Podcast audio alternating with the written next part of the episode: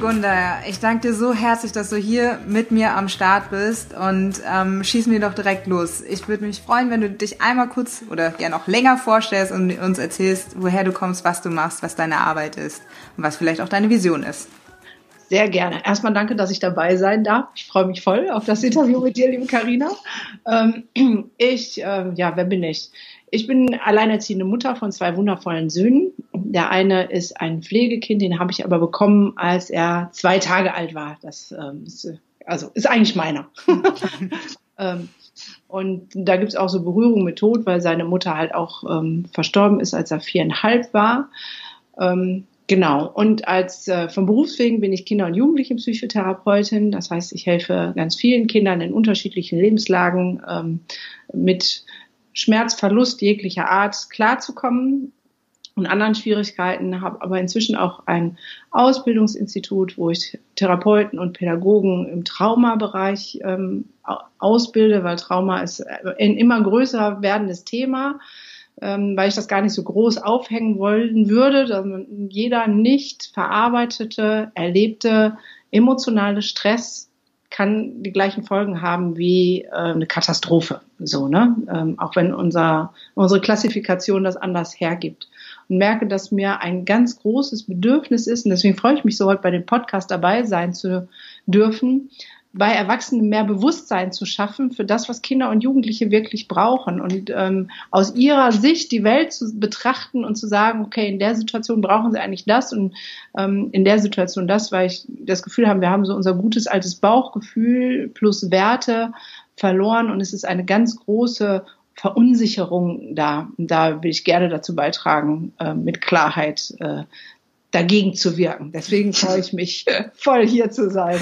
Großartig, ja. Ich, ja, ich bin auch ganz ganz überwältigt, nennt man das so? Ja, überwältigt ähm, davon mit von deiner Inbrunst, von deiner Leidenschaft, mit der du dahinter steckst, weil jedes Mal, also Gunnar und ich kennen uns jetzt eine Weile und äh, ja, jedes Mal, wenn sie eben von ihrer Vision erzählt, denkt man einfach nur so, oh mein Gott, da steckt einfach so viel dahinter und äh, deswegen danke, dass du hier dabei bist.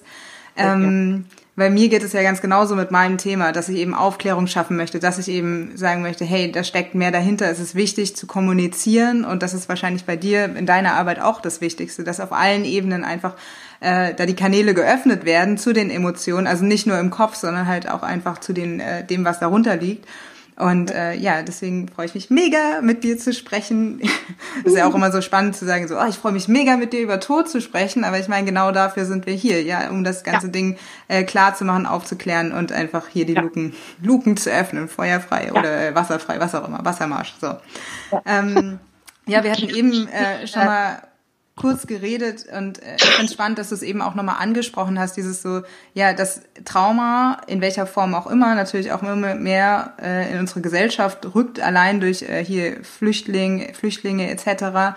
Ähm, und dass da auch immer mehr, ja, dass man immer mehr darüber spricht und dass eine Sensibilisierung dafür auch stattfindet. Und es muss dann nichts Dram Dramatisches in Anführungszeichen sein, wie ähm, wenn man wirklich traumatische, katastrophenartige Dinge erlebt hat, sondern halt auch kleine Dinge können, je nachdem, was man vorher erlebt hat, schon ganz schön äh, schockierend und traumatisch sein. Das muss ja gar nicht ein Todesfall sein. So, ähm, deswegen ja erstmal großartig, dass du dich darum auch ähm, bemühst, eben das abzuschwächen im Sinne von oder äh, zu rel relativieren, dass es nicht immer nur ein Todesfall sein muss, der für Kinder traumatisch sein muss. So. Ja.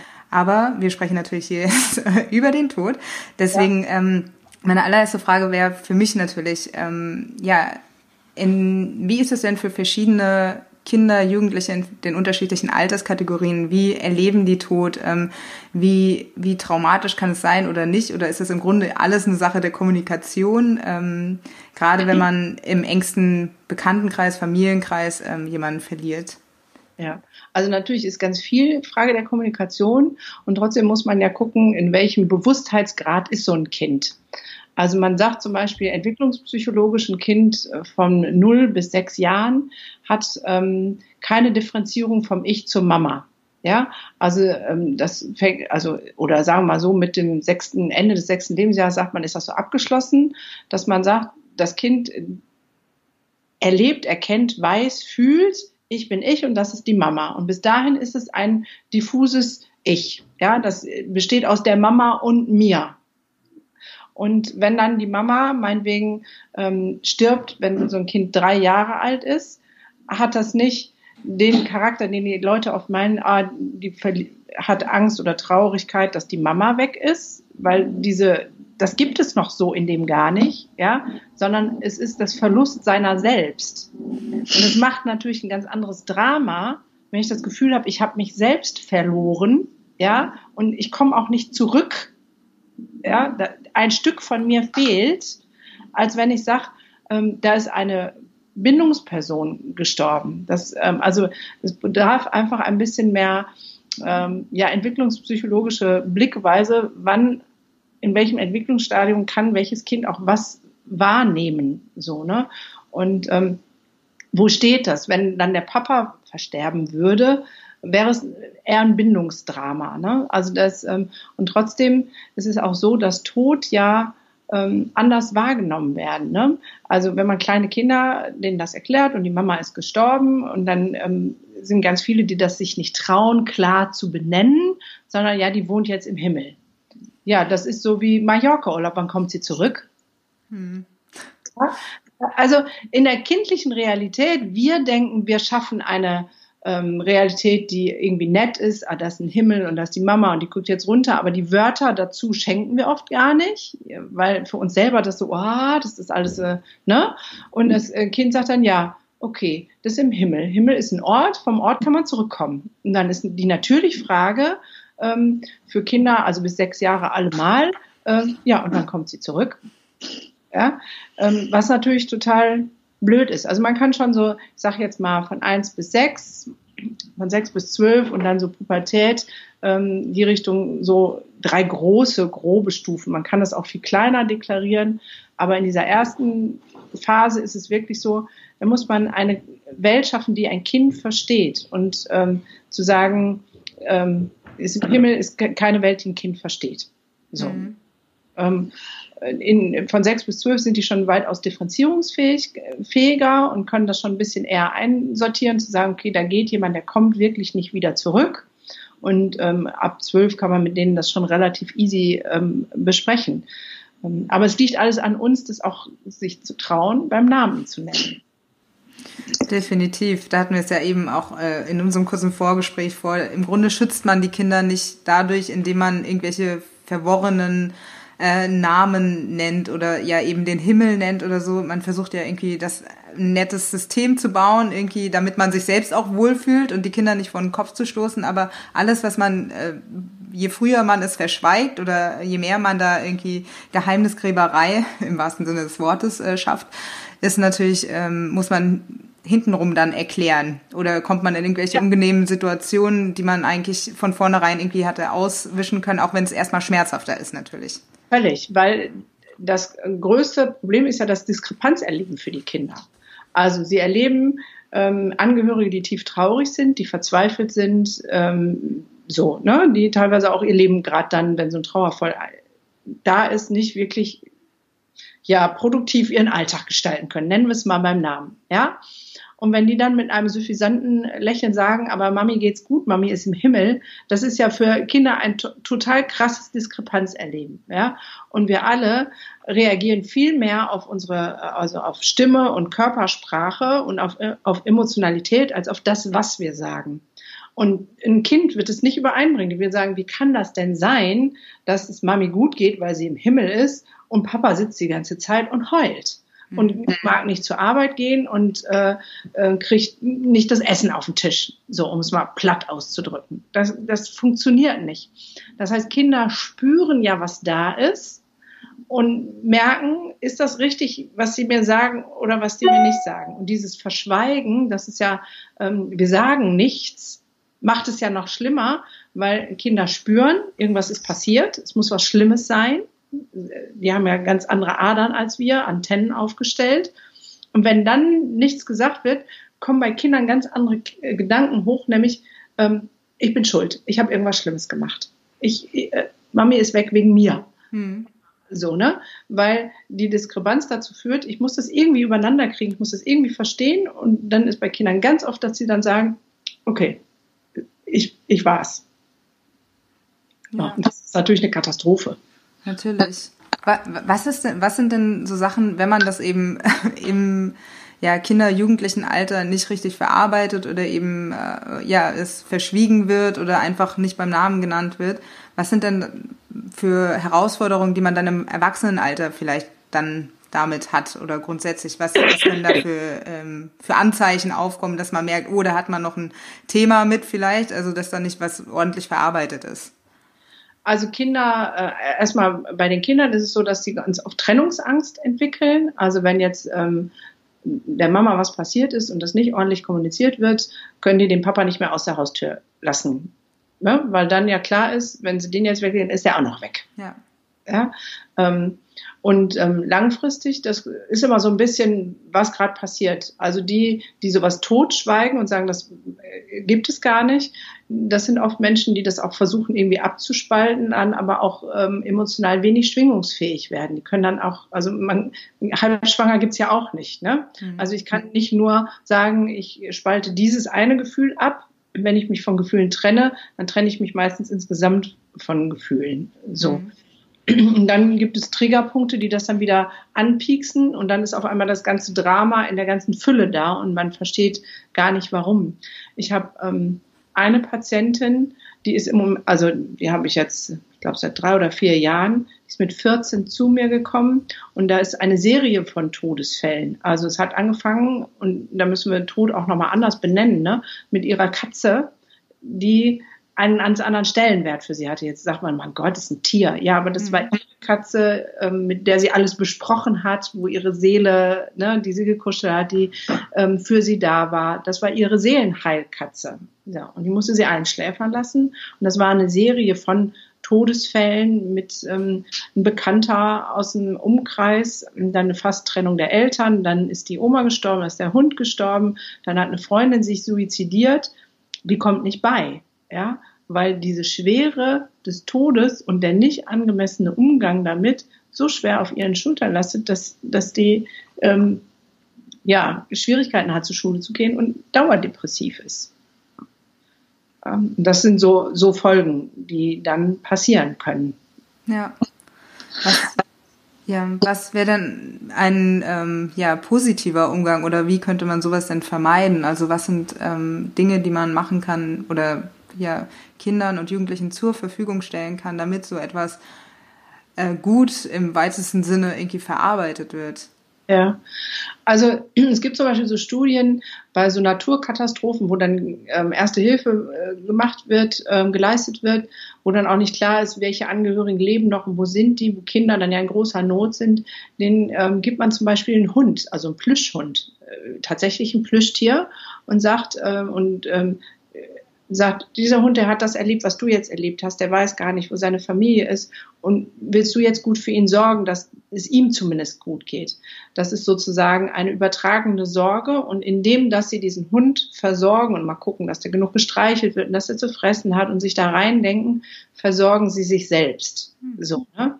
Und ganz viel hängt damit zusammen, wie gehe ich damit um? Also ich sage jetzt mal, manchmal reicht der Tod des Lieblingskuscheltiers, der fiese, gemeine Tod der Waschmaschine. Ja? Und wenn ich dann ähm, sage, ah, ist nicht so schlimm, kaufe ich dir ein neues Kuscheltier, je nach Sensibilität, also ich will damit nicht sagen, dass jedes Kind damit ein Trauma erleidet, ne? aber je nach Sensibilität und was hat dieses Kuscheltier für dieses Kind bedeutet, kann es ein Drama hervorrufen. Und dann geht es um einen artgerechten Umgang, zu sagen, das zu betrauern und zu sagen, ja, das ist wirklich schlimm und diesen Gefühlen Raum zu geben, zu sagen, kommen wir, wurde ein Loch äh, im Garten und begraben es ordentlich, also eine Zeremonie zu entwerfen, ein Ritual zu machen, irgendwas, womit das Kind dann versteht, es ist jetzt wirklich weg und kann aber da hingehen und sagen, und da wächst jetzt die Sonnenblume drauf auf meinem Teddybären. Ja, ähm, und das gilt halt für, für, für all, alle Todesfälle ja, auch immer, ne, diesen Rahmen zu schaffen, ein Ritual ähm, zu schaffen. Als ähm, zum Beispiel die leibliche Mutter von meinem Pflegesohn gestorben ist, ähm, wir wurden nicht eingeladen ähm, zur Beerdigung. Ich habe mich eingeladen und dann waren die so ganz, echt, ihr wollt kommen? Ich sage, ja klar, wir müssen dahin, so, ne? Ähm, der muss das sehen, der muss mit zum, also der war viereinhalb, der wird sich heute nicht daran erinnern, aber in dem Moment war es wichtig. Und er hat dann andere schöne Kontakte geknüpft. Also ähm, er ist dann hin und äh, zu seiner Oma und hat ihn so angeguckt, also bist du meine Omi? Und sie so, ja, und hat dann auch ihren Trauerraum gelassen und dann hat er nur äh, ihre Hand genommen und hat gesagt, dann gehe ich jetzt an deine Hand und damit war sie schon irgendwie so ein bisschen befriedet und für ihn war das klar, wenn das jetzt die Omi ist, dann gehe ich halt mit ihr jetzt äh, bis zum Grab, so, ne? Ähm, und ich glaube, dass es für ihn so, das war einfach rund. Ich habe ihm erklärt, wie sie gestorben ist und dass sie das nicht wollte und dass es eine blöde Mischung war. Also immer all kindgerecht. Das Wichtigste ist kindgerecht. Ja? Ja. Der Entwicklung entsprechend dem Verstand das zu erklären und dann einen Rahmen schaffen, wo Trauer sein darf. So. Das, ja. Äh, ähm, Stichwort kindgerecht. Ich glaube, viele Eltern, also gerade wenn sie, äh, je nachdem Elternteile oder je nachdem wer verstorben ist, fühlen sich natürlich in der Situation auch überfordert, wie man da am besten kommuniziert. Ähm, aber da kann man sich ja mit, oder was kindgerecht bedeutet. Also in so einem Extrem, in so einer Extremsituation ist man natürlich auch damit überfordert. Ähm, da kann man sich bestimmt aber auch eben an Therapeuten oder an Coaches wenden, oder? Ja, also es gibt auch schöne Kinderbücher, da müsste ich jetzt nochmal raussuchen. Ähm, ich glaube, wichtig ist, den Raum zu geben. Also das nicht mein Bedürfnis, vielleicht auch das Bedürfnis meines Kindes. Ich habe eine andere 17-Jährige, da ist die Mutter auch von jetzt auf gleich ähm, verstorben. Die war in der Prüfung. Der Vater ruft an äh, und sagt, ich hole dich jetzt ab. Und sie so, warum? Also sie wohnt woanders, also studiert woanders. Ja, und dann war die Mutter halt umgefallen und war nicht mehr so, ne? Und für sie war es ganz richtig, dass ihre Zeit eine ganz andere Zeit ist als für den Vater. Der Vater wollte dann schnell aussortieren. Seine Bearbeitungsstrategie war, wir machen jetzt alles neu. Und sie so, nein, ich brauche es noch. Gib mir Zeit. Ich muss, dann muss jetzt noch drei Monate, sechs Monate so aussehen wie immer. Und wir müssen dieses Weihnachten so feiern, als ob Mama da wäre. Sonst schaffe ich das nicht. Und meine Meinung ist, dass wir Erwachsene uns da zurückstellen müssen. Auch wenn man vielleicht sagt, es ist der größere Verlust, den Partner zu verlieren, aber ich glaube, es ist der größere Verlust, die Mutter zu verlieren. Und ich habe als Erwachsener eine Aufgabe, eine Verantwortung meinem Kind gegenüber und diesen Prozess so zu gestalten, dass mein Kind gut klarkommt. Das ähm, ist für mich die Verantwortung als Elternteil. Absolut. Absolut.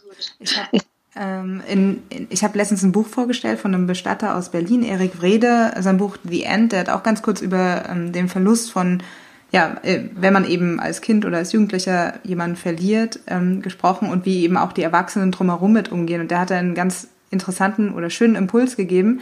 Und ich denke auch, er unterstützt das, was du gerade gesagt hast, äh, in, ja, in Kombination mit, wenn man es wirklich gerade nicht kann als Erwachsener, dass man sich auch Unterstützung holt und dem Kind ähm, keine Ahnung, einfach auch Hilfe holt im Sinne von den Onkel oder dem Bruder, in dem Fall Onkel, ähm, fragt, hey, kannst du mal einen Abend aufpassen, dass man eben für sich auch dem Raum geben kann, dass man selbst als Erwachsener das nicht auch verkapselt und sagt, alles unterdrückt, sondern halt auch ähm, sich nicht zu schade ist und dazu gibt, hey, ich bin unfassbar traurig, ich bin verletzt, das alles und ich darf ähm, da auch, ich darf mir auch Hilfe holen und ich lass mein Kind nicht allein, wenn es mal vielleicht auch mal ein bisschen aufatmen kann mit dem Onkel, der vielleicht auch einfach mal ein bisschen Spaß macht, weil man es selbst als Elternteil in dem Moment vielleicht nicht kann, wenn der Partner gestorben ist. Ne?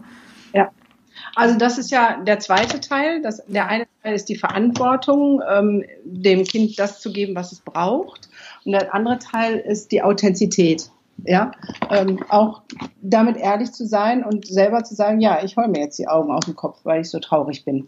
Ja, und nicht was wegdrücken. Ne? Das ähm, ähm, höre ich dann immer wieder. Ja, ich habe ich hab mein Kind davor bewahrt. Ich habe vor ihm nicht geweint. Ja, das ist Bullshit, weil merken das ja auch so. Auch wenn man nicht vor dem Kind weint, merken die ja die Grundstimmung. Also das ist ähm, keine Bewahrung, das ist Verarschung. Ja. Also, sorry, ich muss ja beim Namen nennen, weil das, äh, ne, also dann auch, und dann aber auch zu sagen, weißt du was, ich bin gerade so traurig, weil die Mama nicht mehr da ist oder die Tante oder der Onkel und so. Und das tut mir auch ganz dolle weh. Und dann hat es eine ganz tolle Chance, weil dann kann man vielleicht auch mal zusammen weinen. Ne? Ja. Dann kommt so ein Kind ganz schnell und ich auch. Und dann heult man ein Ströfchen zusammen und dann kann man zusammen auch wieder was Schönes machen. Ja. Ich glaube auch, das ist ganz großer Teil auch der ehrlichen Kommunikation, nicht nur das Reden, sondern auch das Weinen, also zusammen trauern. Und das finde ich ganz schön, dass du das hier gerade nochmal äh, angesprochen hast. Ja, super wichtig. Nämlich ja, je mehr wir das alle runterdrücken und nicht drüber reden, desto ja. äh, ver verworrener und verschwurbelter wird das und alle unterdrücken ihre Gefühle und dann am Ende sind wir in der Gesellschaft, ja, die gar nichts mehr fühlen kann und die einfach nur blöd miteinander umgeht. Und das ist ja, die im übelsten Falle, im ganz übelsten Falle, wenn wir jetzt mal bei Worst Case sind, ja, gibt es ähm, sowas wie transgenerationale Trauer. Ja, also das wäre jetzt zum Beispiel in, in, in ähm, dem Fall ähm, bei die Oma, da hat sich der Mann, also der Opa hat sich erhängt. Ich denke mir jetzt was aus, ja. Und es wird totgeschwiegen in der Familie und bei den Kindern auch, ja. Und dann kann es sein, dass das Enkelkind die Trauer fühlt, die die Oma hatte aber sie nicht zugelassen und abgekanzelt hat. Ja? Das nennt sich transgenerationales Trauer oder Trauma. Ja? Das heißt, dieses Kind, was damit überhaupt 0,0 zu tun hat, kriegt die komplette Symptomatik, ja, die eigentlich zur Oma gehört und das finde ich halt grob fahrlässig, weil man Generationen danach und man weiß einfach nicht, wer so sensibel ist und dieses aufnimmt in sich, ja, damit völlig überfordert. Und auch Therapeuten das oft nicht sehen, ne, weil man muss man halt auch ein bisschen forschen und ein bisschen ähm, gucken, weil bei meiner Patientin, wo ich sagte, die so lange in Depressionen jetzt schon ist, ist es auch so, dieses Trauerthema kommt von der Oma, weil da so ein Todesfall war, ja, und ähm, hat sozusagen den Bahn gebrochen und ist jetzt bei ihr voll ausgebrochen. Das ist natürlich ähm, echt scheiße. Ja. Also das wäre so the worst case, was man damit anrichtet, wenn man ähm, sowas totschweigt, sich eingrenzt und sagt, nee, nein, nein, ich, ich, ich beschütze. Ja. Was, was, mir da direkt eingefallen ist, ist natürlich auch so, so Nachkriegsgeneration, ne? Also das ist ja also wirklich Transgeneration wie, wie, ja, ja. Ist, wie, ist, das Wort jetzt nochmal? Transgenerationales? Transgenerationales Trauma. Transgenerationales Trauma. Das ist ja so ein gesamtgesellschaftliches transgenerationales Trauma, was da wahrscheinlich übergeben wurde, gerade durch die Trümmerfrauen, die äh, schaffen, schaffen, wieder alles aufbauen und so, ne? Also das ist ja echt der Wahnsinn, was ja. da wahrscheinlich noch so in uns schlummert, so, also ja, unterschwellig manchen, wahrscheinlich. Genau, und an manchen Stellen bricht es halt hoch. Das heißt ja, ja nicht, dass es muss, ne? Das ist kein Muss, dass es so sein wird aber die Wahrscheinlichkeit ist halt krass erhöht. Und wenn man dann ein, sage ich jetzt mal, besonders sensibles, ähm, schwingungsfähiges Familienmitglied hat, dann ist einfach ähm, die Wahrscheinlichkeit sehr hoch, dass da sowas passiert. Ja, was wir hatten vorhin auch kurz darüber, also äh, im Vorgespräch darüber gesprochen, dass du auch mit Flüchtlingen arbeitest und da ist natürlich auch die Chance, also gerade auch Thema transgenerationales äh, Trauma äh, und die Chance ganz hoch, wenn man diesen Menschen jetzt helfen kann in ihrer Trauerverarbeitung, dass das eben, also die halt wirklich katastrophale Zustände und äh, Trauer, also Trauma, Trauer und Mass erfahren haben, ähm, dass man, wenn man da jetzt wirklich hilft, dass man da wirklich einen ähm, Kreislauf unterbrechen kann, der sich vielleicht sonst sonst wohin weitergezogen hätte. Ja, aber also für mich ist aus meinem Erfahrungswert das Wichtigste, das nicht aus meiner Blickrichtung zu betrachten. Ja, also ich habe gerade Flüchtlingsgeschichten gehört, wo jeder so denkt, oh mein Gott, wie kann der noch gerade durch die Weltgeschichte laufen? Ja, also das muss ja so eine schwere Bürde sein, der, so, ne? Und wo in den Gesprächen rauskommt, dass diese Todesfälle schon schwerwiegend sind, aber nicht das, was es für uns ausmacht weil die einfach, die sind anders groß geworden, die sind die ganze Zeit im Krieg, da gibt's andauernd Verlust. Ähm, das ist nicht das Schwerwiegendste. Das Schwerwiegendste, weil gerade bei den Flüchtlingen ist das, was ich auch am Anfang gesagt habe, das soziale Umfeld, wie es jetzt ist. Gibt es eine Art von Familienersatz? Gibt es etwas, was Bindungen anbietet? Gibt es etwas, was Sicherheit gibt? Dann kommen die klar. Gibt es das nicht?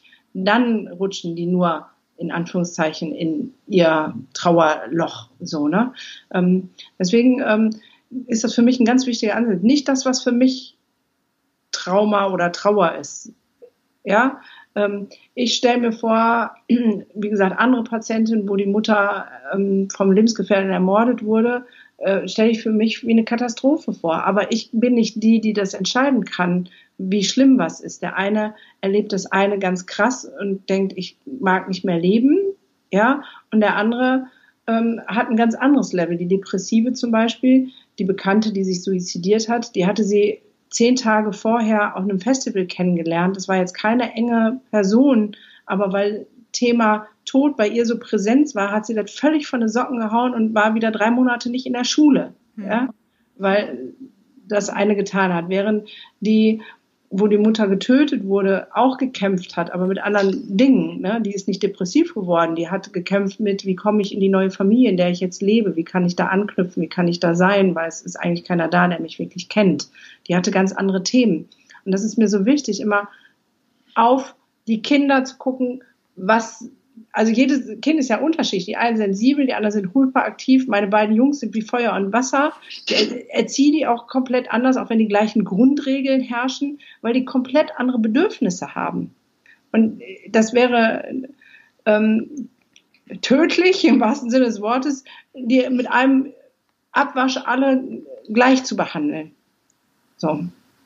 Ja, ja, absolut. Und ich glaube, ähm, dass deswegen ist es auch so interessant, äh, also die Erfahrung, die ich gemacht habe, ich habe auch, nachdem mein Vater gestorben war, einige äh, ja, Therapeuten aufgesucht und ich war natürlich in einem Alter mit 17, wo ich dann halt auch schon verstanden habe, okay, der passt oder der passt nicht, was erzählt ja. er mir jetzt? Ja. Aber gerade so bei Kindern ist es natürlich mega ja, spannend auch zu gucken, okay, was ist für die denn jetzt gut? So, also welche therapeutische oder ja, es gibt ja so Trauergruppen für Kinder auch, welches Angebot irgendwie für die gut ist. Aber ja, ja, ja.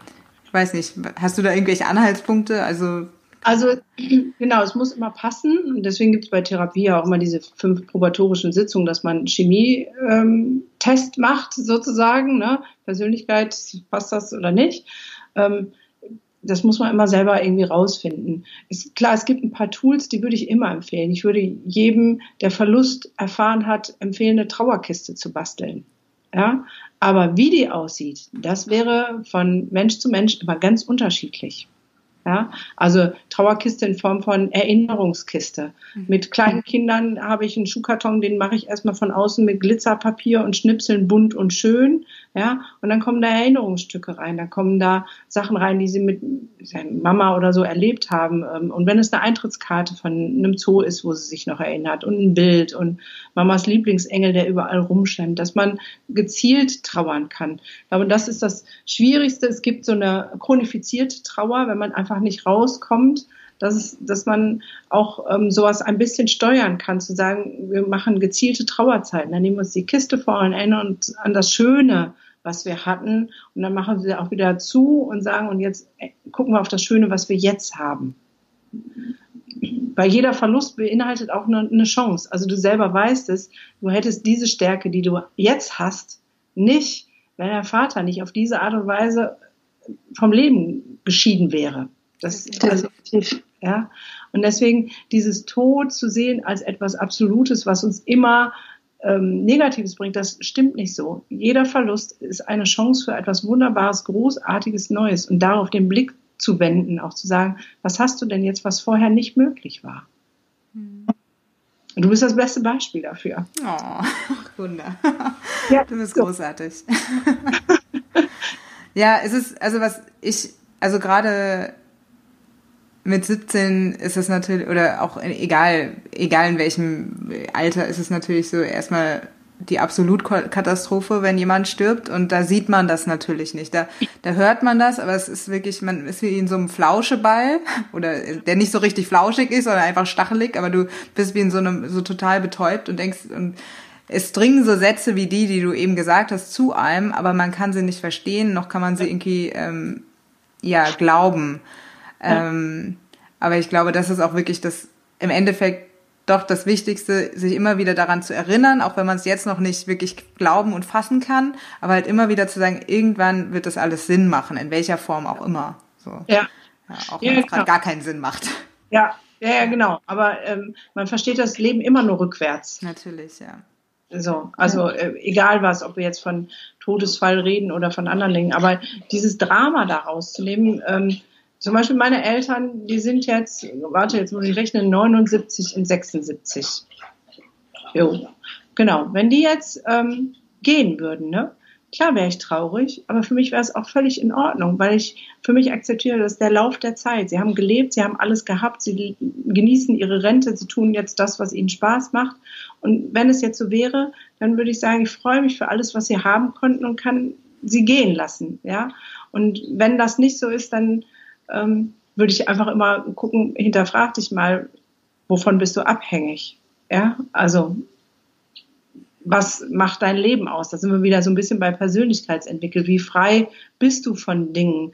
Ähm, wenn der Tod eines geliebten Menschen mich rausreißt, dann heißt das auch mal, ich bin ein Stück abhängig. Also klar, für mich als Mutter wäre das Schlimmste, was ich mir vorstellen könnte, mein Kind stirbt. Das äh, wäre für mich eine Katastrophe. Da glaube ich, wüsste ich gar nicht im ersten Moment, würde mich, hätte ich wahrscheinlich auch genau das Gefühl, ich kann nicht mehr weiterleben, das zerreißt mir alles. Und trotzdem weiß ich, dass auch das Leben dann weitergeht und einen Sinn haben wird und dass irgendwo für es gut gewesen sein wird. Also ich arbeite mit einer ähm, wunderbaren äh, Frau zusammen, ähm, die hatte auch eine Pflegetochter und die ist in einem Unfalltod gestorben. Also sie war nicht dabei, ähm, sie wurde ähm, ja begrüßt im Krankenhaus, ja, wollen Sie die Organe sofort oder später spenden? So, also so richtig, genau, so, ah, Leute, wo ist eure Mitgefühl? So, ne?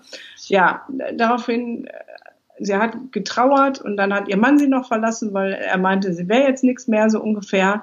Und dann also, war sie über 40 und ihr ganzes Leben passte in eine Plastiktüte. So. Ja, und weißt du, was sie heute ist? Sie ist heute die großartigste Rettungssanitäterin, die ich kenne, die erste Hilfekurse macht und ausbildet, weil sie sagt, das, was sie am Leben erhalten hat, ist der Bericht, wo stand, dass bis sie gestorben ist, also bis der Hirntod eintrat, jemand bei ihrer Tochter auf der Straße gekniet hat, ihr die Hand gehalten hat und gesagt hat, Hilfe ist da, ich bin bei dir. Und das hat sie sozusagen so befriedet, dass sie gesagt hat, ich möchte, dass viele Menschen helfen können. Ja, und in ihrer Karriere hat sie genau den gleichen Unfalltod von einem anderen jungen Mädchen mitbekommen, wo das eben nicht war. Sie kam, das Mädchen lag unter dem Auto und eine Traube von Menschen war drumherum und keiner hat sich auf die Straße gekniet und nur mit diesem Mädchen gesprochen und gesagt hat, Hilfe ist da, ich bin da, es ist alles gut. Ähm, wir haben gedacht, ja, die liegt unter dem Auto, was wollen wir da machen? Ja, die letzten Minuten Trost und Anteil, das Gefühl geben, die Welt ist nicht grausam. Und im ersten Moment macht dieser Tod ihrer Tochter keinen Sinn. Und wenn ich jetzt überlege, was sie für ein krasser Multiplikator ist an Erste-Hilfe-Kursen, die Sinn machen, die ähm, so gestaltet sind, dass jeder hinterher wirklich weiß, was er tun muss und auch noch einen persönlichen Anreiz hat, weil aus der Geschichte, die sie dann auch erzählt, sagt, ja, okay, äh, wir müssen helfen. Da sage ich, ja, das ist, hört sich vielleicht für manche Ohren bitter an. Ein, da ist ein Menschenleben zu kostbar für? Ja, aber ich glaube, dass sie ganz viele Menschenleben dadurch rettet. Absolut. Wow, was was für eine Geschichte. Das hat mich gerade total. Vielleicht solltest du eine Folge mit machen. ja, ey, also definitiv, das ist, oh, das ist wirklich richtig, richtig, richtig kraftvoll und stark. Wahnsinn. Also man und weiß nie, was daraus geschieht, welch, welch, wie die Energie weitergegeben wird. Ne? Ja, deswegen, wenn mich ein Tod so rausreißt, dass ich selber meine, ich kann nicht mehr leben, dann muss ich mich fragen, wovon mache ich mein Leben abhängig und mein Glück und mein Dasein. Was für wundervolle Worte. Gunda, ich glaube, das, das ist, ich glaube, dabei belassen wir es auch zum Abschluss, weil ich das einfach so schön fand jetzt gerade. Ähm, wahrscheinlich könnten wir stundenlang weiterreden. Wahrscheinlich, ja. Ich wette, das wird auch nicht ist ein guter Abschluss. Ja, ja. definitiv. Ähm, und du glaubst gar nicht, wie sehr ich dir danke dafür, dass du hier dabei bist und dass du deine Arbeit tust und dass du, ja, einfach, ja. dass du, da, dass du das tust, was du tust. Und ich möchte jetzt nochmal ähm, allen Leuten da draußen die Chance geben, äh, sich bei Gunda über Gunda zu informieren. Gunda, sag doch mal, erzähl doch mal von deinem Podcast, von deiner Seite, von, von allem, wo man dich finden kann, damit die Leute dir folgen kann in dem Großartigen, was du tust und was du planst. Ja, erstmal sage ich nochmal Danke, dass du auch dein Tun hier tust, weil ich glaube, es braucht einfach ganz viele Menschen, die an Stellen aufmerksam machen, wo Sachen sind, die wir nicht länger totschweigen dürfen, so, ne? Und es geht letztendlich darum, um Bewusstsein zu schaffen und achtsam zu sein. Ja, und das ist letztendlich auch meine Mission. Ich habe mich den Kindern verschrieben, deswegen gibt es einen Podcast, der heißt Entwicklungssprünge oder heißt Gunderfrei Entwicklungssprünge, wo ich genau das immer tue. Es gibt nicht so richtig klassische Erziehungstipps, sondern wo ich immer versuche, aus den Augen der Kinder Situationen zu beschreiben, wie die in den Situationen denken und fühlen und was, wie, welche Bedeutung hat und das ähm, aus allen Richtungen. Und da gibt es Interviews mit Lehrern und Erziehern und Pädagogen, weil leider unser Bildungssystem Kinder nicht gerade fördert in ihrer Entwicklung, dass sie ihre Potenzial entfalten können und all das, was in ihnen ist, rauskommt, sondern eher immer irgendwas reindrücken. Und ähm, das habe ich mir sozusagen als kleine Mission gemacht und wir sind genau auf dem Weg, was ich hier die ganze Zeit sage. Es fängt alles bei uns selber an und ähm, gesunde, charakterstarke Kinder werden von charakterstarken Erwachsenen erzogen. Deswegen kann ich jedem Erwachsenen nur empfehlen, in Persönlichkeitsentwicklung zu investieren, sich selber anzugucken, den Mut zu haben, im Spiegel zu schauen und Dinge zu ändern. Und deswegen biete ich auch offene Seminare an. Und es gibt einen Videokurs. Also, weil ich sage, ich kann ja nicht nur von was reden, und nicht sagen, da gibt's auch die Möglichkeit dazu. Bilde Therapeuten und Pädagogen in dem Bereich aus, ähm, will einfach eine Plattform schaffen, wo das dann auch möglich ist, so breit gefächert wie möglich, so dass da jeder hat. Aber ich gebe dir gerne die Zugangsdaten, darfst du gerne verlinken. Oh, fantastisch. Ja, das freut mich mega, denn das genau ist es. So, wir können, auch wenn wir auf unser Trauma, auf unsere Verluste schauen, äh, in welcher Form auch immer, gerne auch mit Gunda, können wir eben auch dann das auch nur an die nächsten Generationen weitergeben, dass wir eben da ja sensibel sind, dass wir da offen sind auf allen Kanälen, auf allen Emotionskanälen und ähm, indem wir uns die Erlaubnis geben, geben wir auch allen anderen und ja. unseren Kindern die Erlaubnis. Genau.